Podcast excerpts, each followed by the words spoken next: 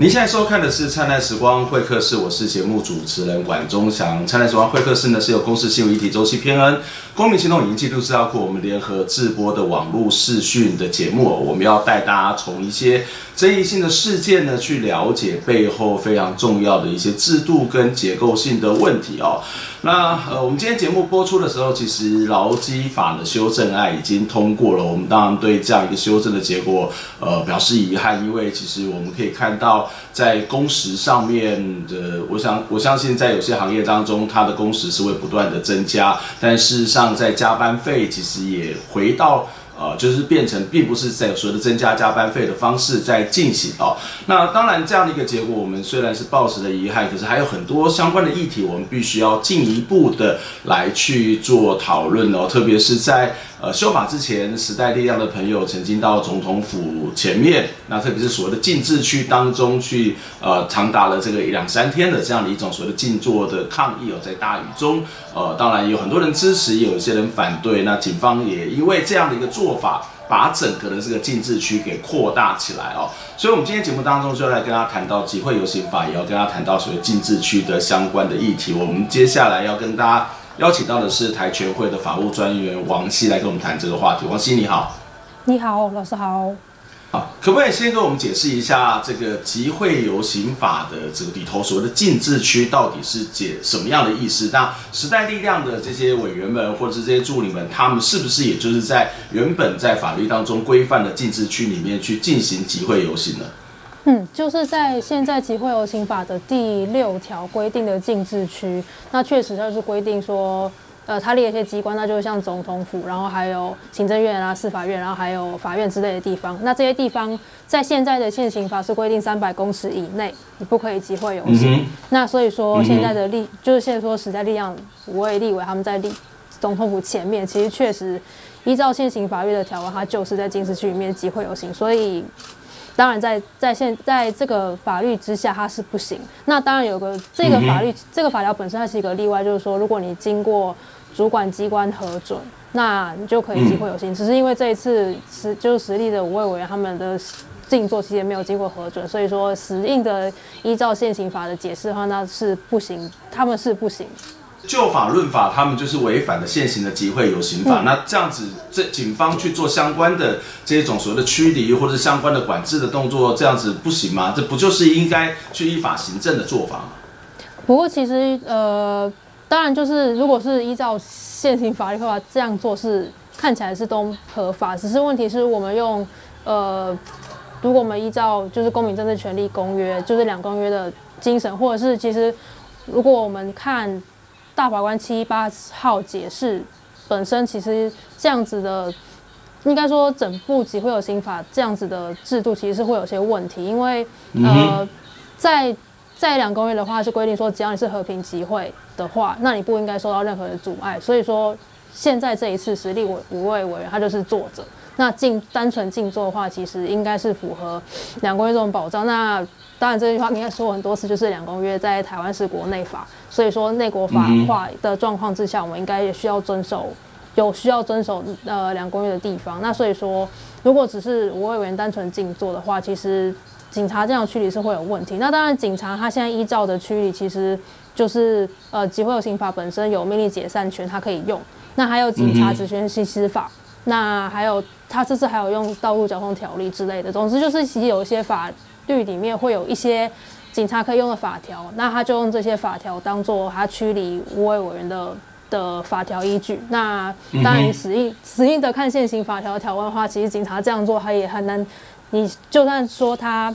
有问题，可是还会很难在法律上防御说到底哪里有问题。待会我们也许再回过头来谈，包括像警察职权行使法跟相相关的这个交通的法令，再来做详细的这个讨论哦。不过，呃，在这一次的这一种所谓的围城的范围当中，虽然我们刚刚看到的这个的确在。禁制区的这个解释上面，他们可能真的违反了这个所谓禁制区的相关的规定。可是，其实这一次的围城的范围事实上是非常非常的大哦。那很多人觉得说，这样大的范围其实已经完全不符合比例原则嘛？那这样的一个因为禁制区而去扩大这么大的范围，呃，是合理的吗？当时的扩大的范围到底有多大呢？呃，我自己是没有自己现现场去量过。那有些。有些朋友就是后来听他们说，就是其实好像有，当然有人看到是有超过本来禁，因为禁制区规定三百公尺，那有人看到他是觉得有超过，可是有的人就是觉得，有的人会觉得他好像警察其实有。他有在就是小心翼翼的遵守那个三百公尺，所以他其实围虽然看就是看起来超级大，可是他有在尽量让自己不要违反那个三百公尺的，所以其实警察自己也知道说他自己不能够违背警指挥有刑法，所以他。其实我尽管看起来很大，它是尽量依照的三百公尺。那当然，它其实这一次依照那个我们看到中正一分局的公文，它其实上面不是写集会游行法，然后它所以它在管制哦，它是说我依照的是警执法二十六条跟交道道路交通管理条例的第哎第六条。总之，它是用这两个法律当做它管制，然后违起违拒马的依据，然后做交通管制。所以说，其实，在禁制区之外，它其实是用了更。宽广的，就是一些更授权他更多的法律去做围城的动作。嗯哼，那这样子其实刚刚谈的禁制区似乎是没有什么太大的意义嘛？就算我今天违不违反那个禁制区的相关规定，或者是在那个之外，我还可以，我还是因为我自己在警方可以因为他现场的这种所谓的判断来去决定这一种所谓的相关的围城的范围或是管制的范围有多大，包括你刚刚谈到的这个警察职权行使法或是道路相关的这种安全规定，那这样子不就是跟集会游行的一些基本的概念会产生某种的冲突吗？其实就是如此，就是现在我们其实很很普遍的看到，就是呃行政就是行政机关或者是反对集游集会游行应该要扩张的人，他们会觉得他们会认为集会游行跟公共秩序或者所谓交通安全啊，或者是甚至譬如说总统府还有国家安全的问题，因为元首有元首的维安，那总之就是像国安啊、秩序啊这种东西是很很多人会拿来当做。呃，反对集会有，譬如说反对禁制区撤销，或者是反对集会游行在某些地方进行的理由。可是，呃，如果我们考虑到集会游行的本质，它是为了要激起某些某些不方便，或是某些它是要引起某些注意的时候，那其实某程度的被打扰的公共秩序，或者是或是被被被截断的不方便，这些事情是，如果我们想要有一个好的集会游行的环境，然后。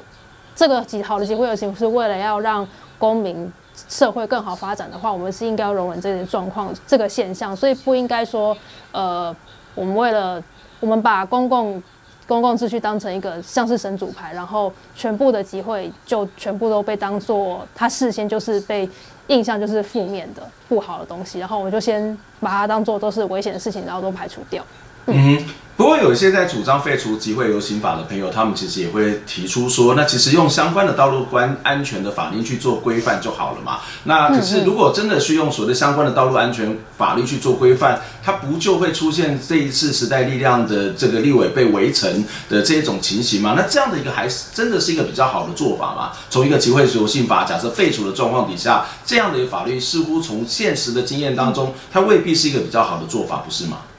嗯，其实我们考虑到现实的话，就会有这刚老师你说的这个问题。其实就是因为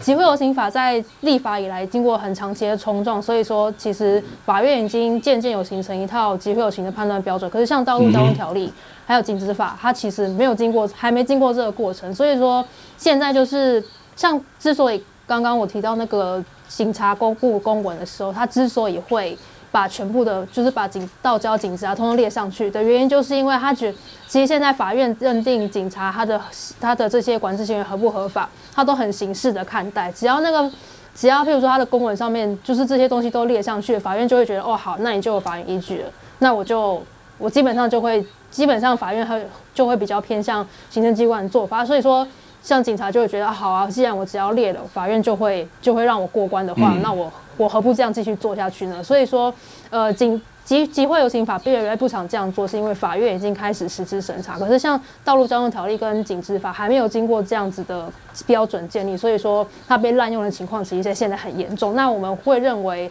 呃，不管是你要废除集会有刑法，或者是呃，或者是把集会有刑法修成保障的法律之类，我们其实都觉得这样很 OK。那当然，我们其我们其实就是因为考虑到现实上有这些状况，所以说认为说，如果你把呃，如果譬如说你要废法，或者是你要修保障法的话，你可能其他的法律的配套一起做好，要不然其实实际上就是，呃，集会游行的权利没有办法受到完整的保护。嗯哼，所以那个配套会是什么？假设真的是要去包，不管你是不是变成集会游行法要废除，或是变成集会游行保障法，但是必然会面临到这一种所谓的道路安全的这种相关的法律，他也可以用这样的方式去做他自己认为合宜的解释。但是你又提到要配套措施，那个配套措施是什么呢？要不然其实呃，他还是有这种很大的解释范围啊，不是吗？对，其实理想，我们的理想，如果长期来看的话，当然就是警警察的法治教育要做好，就是警察他们应该要在适用法律的时候，他们有有正常的法治教育的被，法治教育被教育之下的想法去使用法律。那当然现在就是以台权会的立场来说的话，因为呃在修法上，我们主张是把它修成保障法。那保障法意思就是说，它里面会有一些法条让让集会游行的人可以拿来拿来保护自己的集会游行，譬如说，那对，譬如说就是其实他在其实他在法律里面会直接规定说，呃，在在法院上面的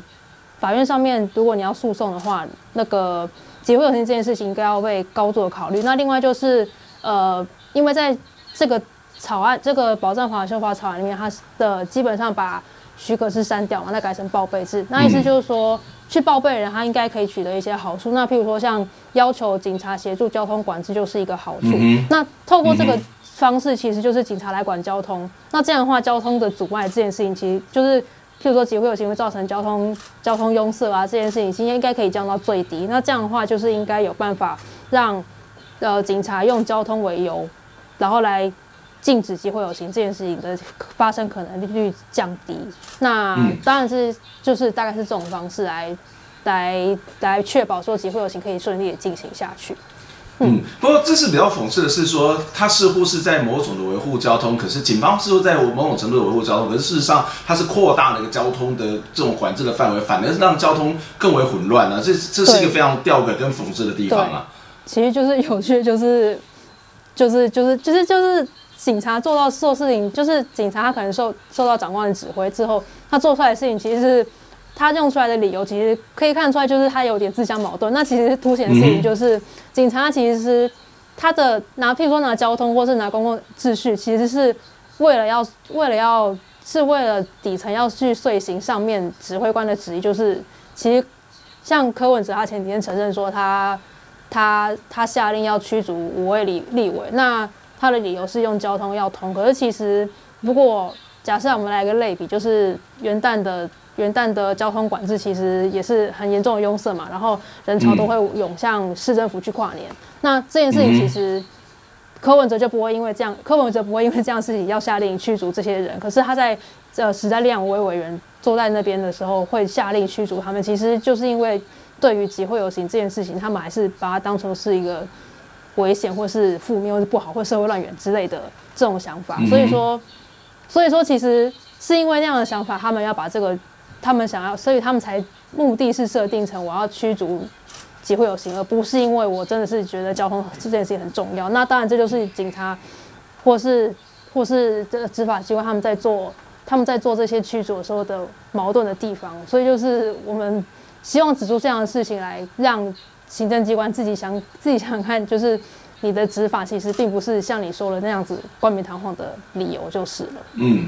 嗯，这其实反映出非常有趣的一种心态，就是他并没有把所谓的集会游行当做是民主社会正常化的一个现象。相反的，他有一个预设，就是你今天集会游行，它可能会发生公共危险，但是因为这个公共危险的这个缘故，所以我就必须要先做某种的管制，甚至是过大到一种不合比例的这种管制。这其实是一个很有趣的一种在心理的状态。当然，我们也知道集会游行，它的确有可能会造成这样一种危险。可是，任何的一种集会，不管是不是抗议。的集会也会造成某种类型的危险，可是他并没有用同样的标准去看待它，而这也反映出说，这个其实是一个民主社会里面抗议上街头是一个常态。可是似乎在一个已经民主化到现在的台湾，这还是一个被认为是一个有点让警方或是让社社会大众会产生的某种的恐惧的行为。我们先休息一下，我们再回到现场跟他谈到的一个呃一个问题，就是在于说，呃，台湾的集会游行法一直还没有修，可是这个跟过去蔡英文或是民进党所做出来的承诺到底有什么样的一个落差？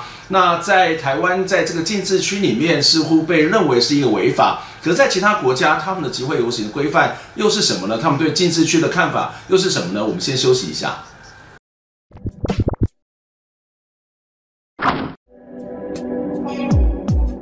欢迎收看本周的大元载报新闻。韩国 Hades 劳工和永丰余集团的劳资争议至今还没平息。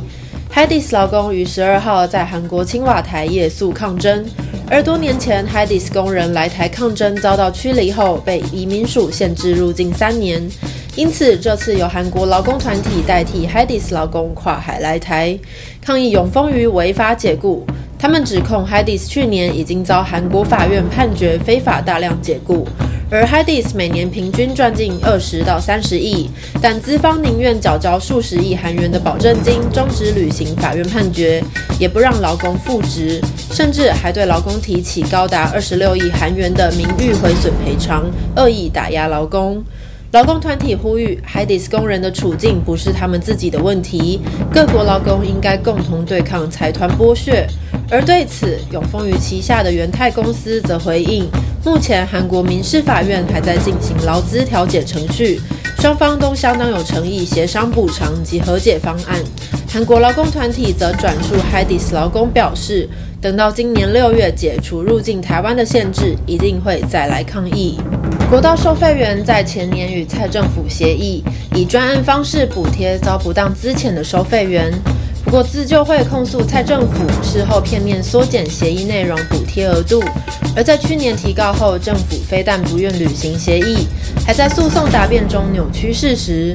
九号下午开庭前，自救会成员在台北高等行政法院外抗议。自救会表示，当初与蔡政府签订的协议函，第一点是专案补贴。以一点六基数乘平均工资乘年资为计，在工作安置部分以不低于一万元乘六十个月为原则，并补贴自救会会员交通费等六百万元。但没想到蔡政府却违反承诺，全部跳票。对此，劳动部则强调，国道收费员补贴金额没有减少，并且补贴并不是按照个人年资计算，而是针对每位收费员的状况。逐一审核做合理补贴金额，并非承诺跳票。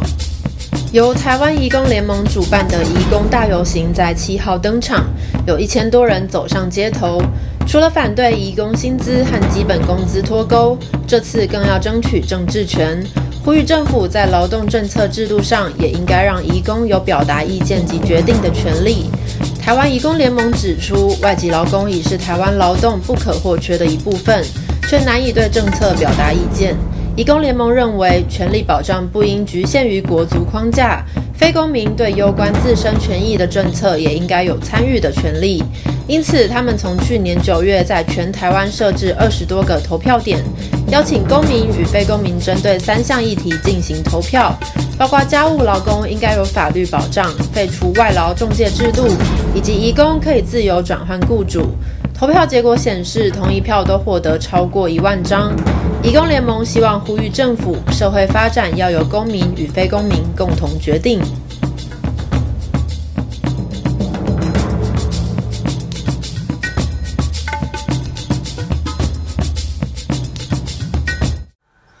回到《灿烂时光会客室》节目的现场，我是节目主持人管中祥。在刚刚大云载报新闻当中呢，我们看到国道收费员呃有再次召开记者会，他们抗议这个蔡英文政府呢对于所谓的之前的协议呢，其实并没有真正的去履行哦。其实我们在节目当中有跟他谈到过。国道收费员，他不只是一个纯粹的赔偿，或者是这个承这个所谓的承诺履不履行的问题，这其实还包括了呃有关于整个台湾的产业界，或是台湾的政府对于所谓约聘雇劳动这种非典型劳动的一个非常重要的一个问题哦。其实我们可以看到，政府常常在带头做这一种违法，可能是违法，甚至是包括了这种对劳工这种不当聘雇的这种情形哦。我们也会持续的关心这样的议题。接下来再回到我们的节目的这个主题，要跟大家谈到的是这个集会游行法哦，在上一个礼拜，呃，这个呃时代力量的委员就是在总统府前面抗议哦，最后是遭到驱离，而这个有关于禁制区的讨论也引发了很大的争议。在节目现场跟我们一起聊天的是呃台权会的法务来跟我们一起呃王希来跟我们谈这个话题。王希你好，你好，老师好，各位观众好。呃，我们刚刚有谈到台湾的禁制区相关的规定哦。那如如果说我们今天看到的是这个这样的类似的委员，他们假设是在青瓦台或者同样是在白宫前面去做静坐，也会遭到同样的待遇吗？其他国家有关于他们的集会游行法当中有关于禁制区的规范又是什么？跟台湾有什么不一样的地方呢？其实我刚刚提到青瓦台，韩国其实就是比较跟台湾比较类似，应该算是。应该算是呃集会游行法，台湾在立集游法的时候，当初超很重要的超的一个对象，其实就是韩国。韩国它其实就比较像台湾的，它有集会游行法，然后这个专门规定集会游行法的法律里面，它有规定禁制区，然后也是有类似的范围，而且韩国更严格的是，他们有夜间不准集会啊，然后呃也是有驱离的手段，就是他们其实规规定比台湾更严格。嗯、那呃，可是其实我们看过，像青瓦台发生过，就是呃，像朴槿惠的朴槿惠，他在被抗议的那个时那个时期里面，其实之所以民众可以接这就是在青瓦台附近集会，是因为呃，我没记错的话，应该是首尔的法院他允许的，他允许了群众在青瓦台那边的集会。那其实。呃，韩国的集会法虽然很严格，不过曾经也有过，就是有人去申请释，就是申请释宪，说韩国的就是夜间集会跟禁制区到底有没有违宪？那当然，虽然说有遗憾是韩国的韩国的大法官最后判定没有违宪，不过在比如说夜间集会那一次的呃，就是审查里面，其实因为他们有九个大法官，那是呃同意跟不同意是同意违宪跟不同意违宪是。诶，四比五，就是其实票数蛮接近。那其实可见的是，其实这个争议在韩国也并不是没有存在。那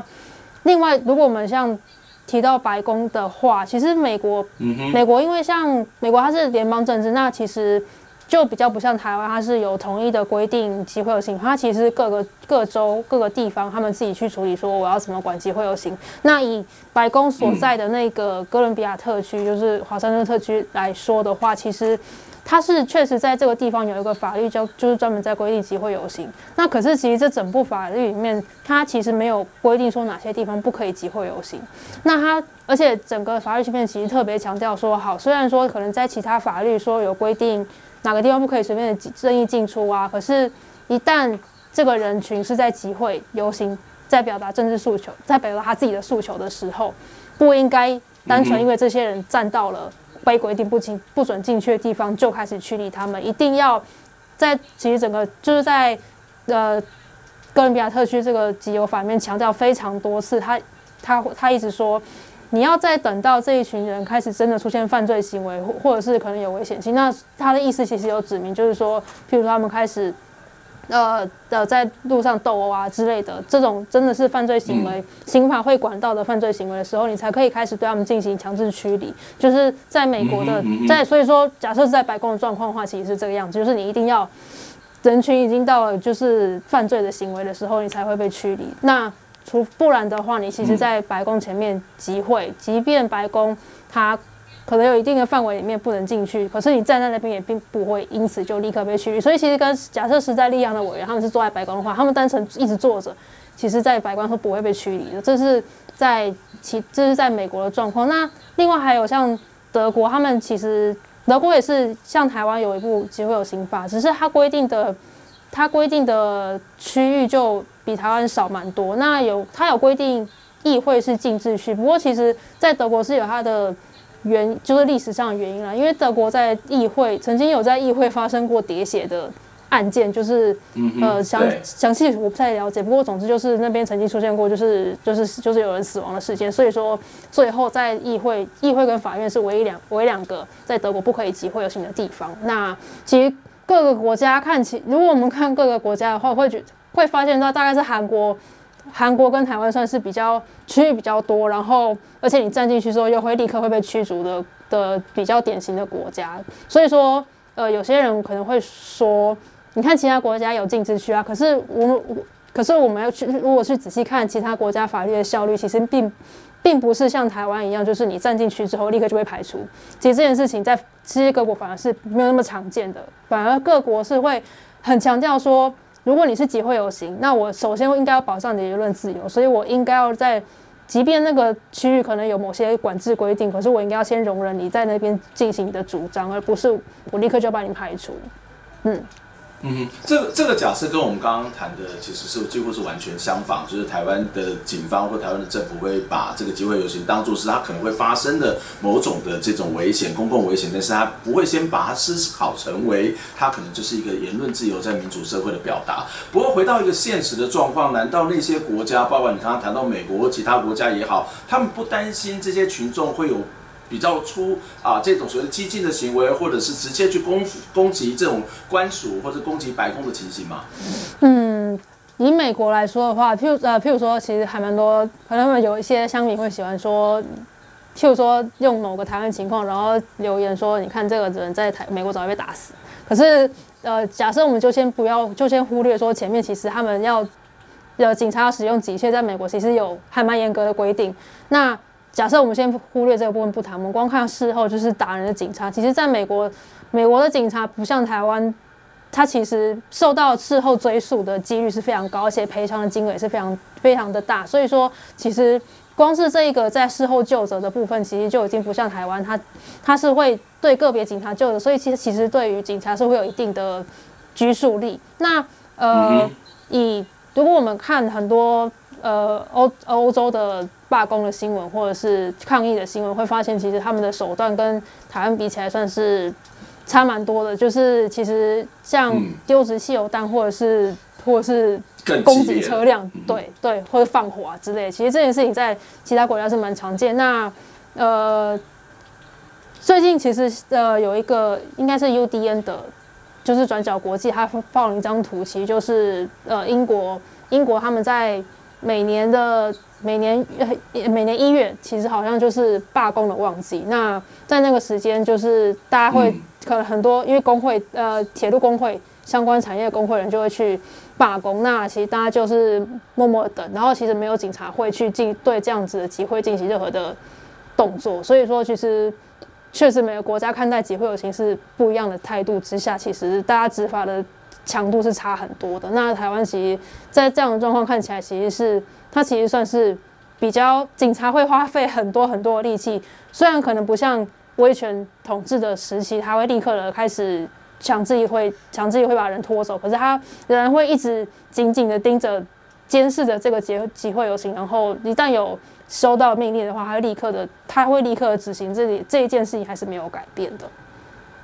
嗯嗯，的确，这我们可以看到，在台湾政党轮替之后，在有关集会游行的这个问题还是非常非常的严重哦。那这个其实，在一月八号的时候，台全会曾经发了一个声明来去谴责民进党的做法，甚至也写信给这个两公会两公约的这个审查委员，还包括这个自由之家。你们的诉求是什么？你们为什么要写信给这些人呢？呃，我们正在拟这个信。那其实，呃，其实。其实就是因为在台湾有进行过呃进行台湾在地的两公约审查，所以我们当然其实我们也是考虑到台湾的国际现实，其实就是台湾的地位有很多的问题，所以说在国际组织上面参与其实非常的困难，所以说我们基本上是透过像我们自己举行两公约的在地审查这样事情来让国际的人权标准有办法有。介入台湾的可能性，那写信给两公约或者是自由之家，其实就是希望就是这种软性的，然后它可能不是一个官方正式的管道，可是譬如说两公约的审查委员其实蛮有蛮有作用的，原因就是因为两公约的审查委员他们四年来台湾一次，那他们可能对台湾有一定程度的了解，那。让他们知道新世新世界的发展，可能对于他们之后要对台湾在进行下一次公约审查的时候，可以有一些有一些了解。就是台湾其实并不是表面上看起来总是好像呃，因为譬如说我们的隔壁的中国那样的对那样的对比，会好像觉得台湾是个很还算是民主的国家。可是其实在这个民主的过程之后，总是会有一些会有一些倒退的状况发生。那我们希望这个状况可以让有有。国际标准的介入的可能性，所以我们才打算说要写信去向，好简单讲，可能是个告洋状的告洋状的动作。最后一个问题，请教王希。其实，我们知道台全会其实长期关注台湾的人权问题，也包括集会游行的相关的议题。我们也在节目当中也跟台全会的市议长也讨论过台湾集会游行的这个发展啊。民进党执政之后，其实我们可以看到集会游行的频率其实也蛮高的哦。然后，其实在管制的手段上面，似乎跟过去有一点点不太一样。特别是我们看这次，让我觉得比较惊讶的是，哎。记者要去采访，他还会有某种所谓的四大报等等的这种限制，甚至民众要去提供这个所谓的相关的物资也被阻挡在外。你们怎么去看待这几年台湾集会游行的变化？特别是台湾的民进党执政之后，对于集会游行的态度跟他实际的做法又有什么样的改变呢？我我们会觉得民进党会号称自己街头起家，虽然这句话有某些吊诡之处，不过一一程某程度其实反映了民进党对于。街头或是对于抗争团体的路的做法，其实有一定的一定程度的熟悉。那这其实自从民进党在呃二零一六呃政党轮替上台之后，其实其实那个时候开始就已经有巨马跟呃那个时候还是还不是用巨马，他那个时候有定制新一种新的。矮矮围墙，那那个矮围墙其实现在如果是没有用巨马的时候，其实基本上就是都是用那个矮围墙。那那个矮围墙就是会钻在地上，嗯、那好看起来，因为那个当因为那个是政党轮替之后才出现，所以看出来是新定制的。不过在那个时候，可能、嗯、那个时候可能因为才刚上台，就是可能还还没有那么激烈，所以说基本上就是用那个围墙，再加上警察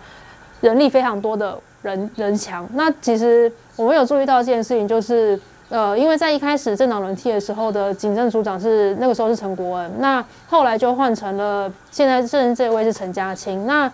陈嘉青他其实以前是高雄市警察局的局长，他的代表作嘛，他的他的行政代表作其实就是《爱与铁血》系列的官方以及其实看了，其实，在警察内部其实有这样的的评的评价，就是陈波陈嘉青是一个比起陈国，他是一个会更加。他会更加的可能算是讨好，或就是会比较更加的配合上面指挥的要求。所以说这一次，这尤其是到了陈家，其实本来在人墙上面使用已经耗费很多的人力。那等到陈家青上任之后，其实那个人力基本上也基本是已经是腐烂到腐烂到一个还蛮夸张的地步，就是就是。警察轮班都没有停止下来，然后一个警察就要站非常久，然后然后每一个地方都会放置警察。那其实，